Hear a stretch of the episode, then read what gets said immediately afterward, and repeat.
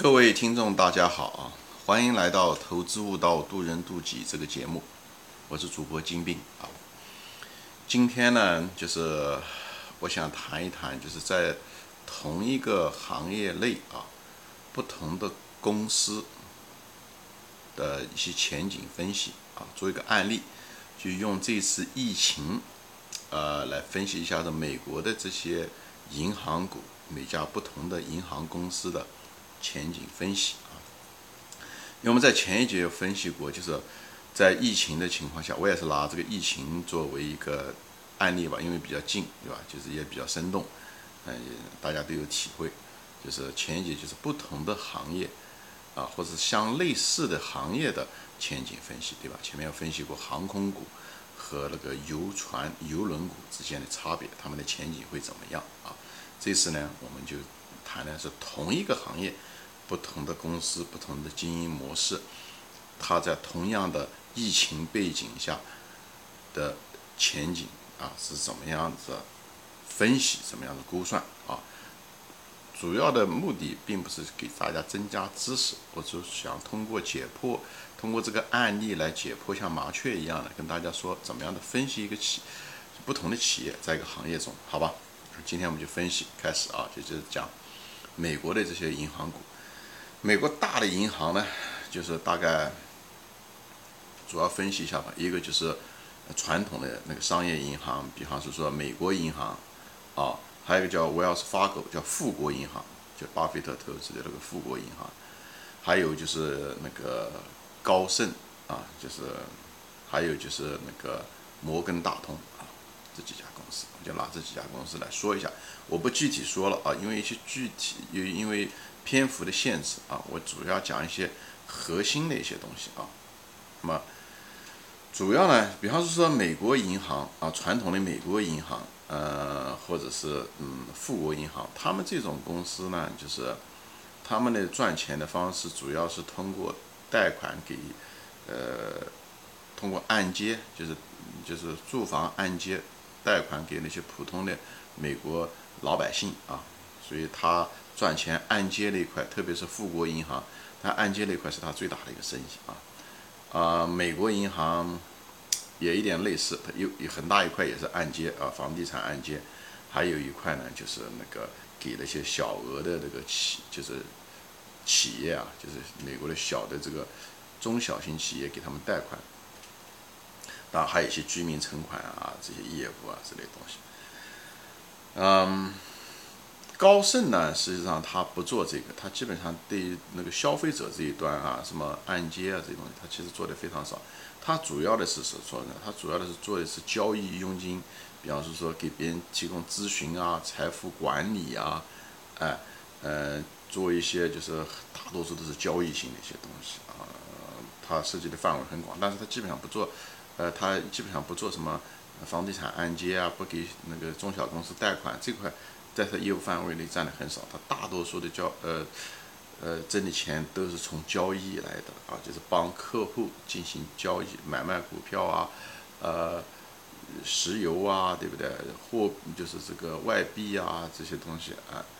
嗯，就是各种各样的这种交金融产品啊交易或者是做一些咨询啊这些东西，或者是呃股票上市啊这些东西，哎，他他大多数的钱从这挣来的。所以这两个有什么特点呢？就是说，呃，但是呢，就是我讲一下，就是在这种疫情的背景下呢，这个疫情实际上对这个传统行业会进行很大的一个冲击。这次疫情就像中国很多一样的，这持续了几个月以后，美国有大量大量的中小企业会倒闭，大量的中小企业倒闭。那么中小企业倒闭以后，就会导致有很多坏账啊。而且银行这个行业是一个高杠杆行业啊，高杠杆行业，所以它有的是杠杆都是呃呃二十三十，那就什么意思呢？就是如果它这个坏账啊，如果占了这个它这个行业总资产的贷款额的百分之三，总的资产的百分之三，那么它就是资不抵债了。所以这个坏账对他们的冲击很大。呃，还有就是一个对中小企业，如果这些倒闭的话，那么就会影响到它的这个商业贷款。这一块，呃，还有就是就是对这个美国银行，呃，就是这种商业银行冲击很大。对高盛反而冲击不不大，因为它在这方比例很小。那么另外一块就是这个，嗯，疫情会导致什么呢？很多人失业，美国就失业率现在很高，百分之二十多。那么意味着是什么呢？很多人都付不起他的那个房子的那个按揭啊，因为特别是美国，它不像中国人，中国人还是储蓄率还比较高，所以呢，万一不行，他可以把他的储蓄拿来。美国人很多都是一就是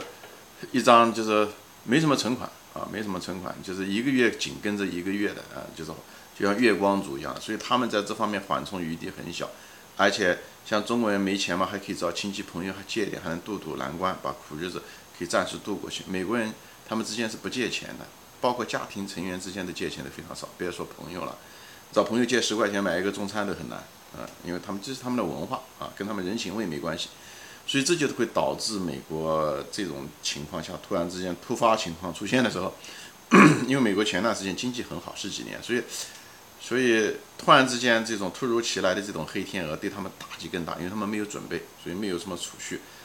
本来储蓄就少，然后所以很多人会按揭付不了款，所以这帮又对银行冲击很大。那个次贷危机，那个那个当年的次贷危机很可能再重新重演一遍。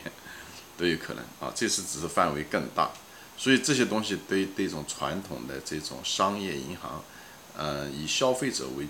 嗯，或者中小企业贷款为主的这种美国银行或者是富国银行会冲击很大，所以他们的营业前景和风险都是非常非常大的啊，呃，后面可能这几年啊，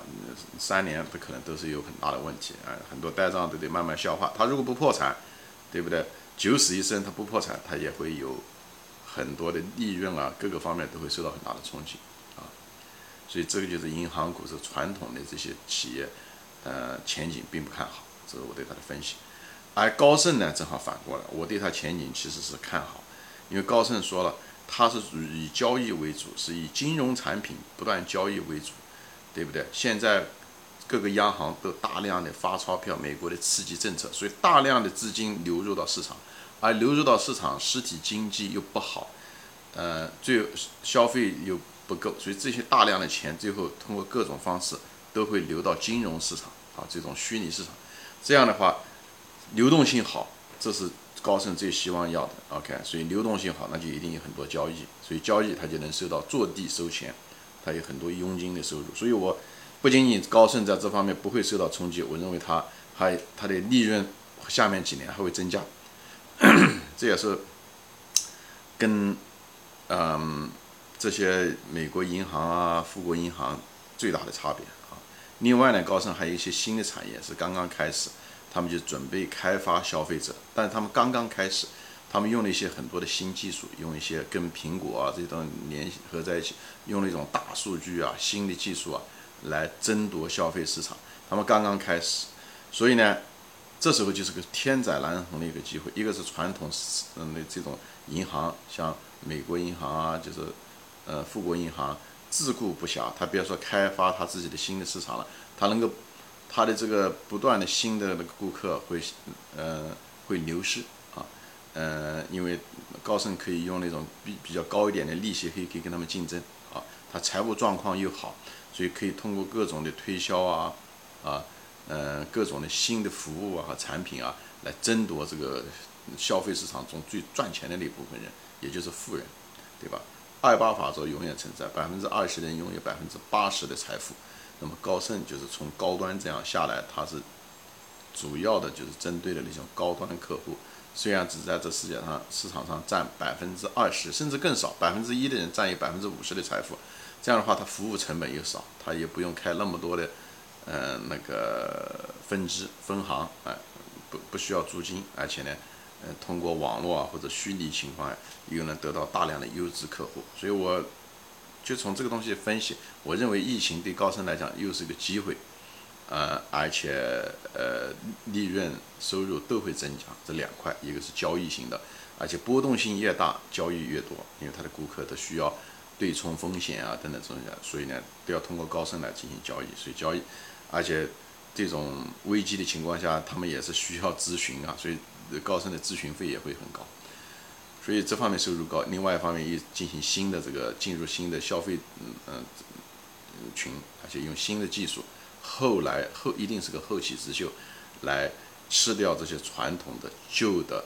自顾不暇的传统行业的市场份额。所以我很看好高盛。所以在这地方，我并不是要以什么结论啊，大家千万不要根据我的分析来买卖股票。我只是在这地方给大家分析，即使是同样一个行业，在同样的背景下，他们很可能不同的公司，由于他们的经营模式不一样，很可能或竞争优势不一样吧，他们很可能会，嗯，有可能会产生一些分水岭。这个在你买卖股票的时候就有很多的用处，在你企业分析中，好吧？今天就分享到这里啊，谢谢大家收看，也谢谢大家转发，我们下次再见。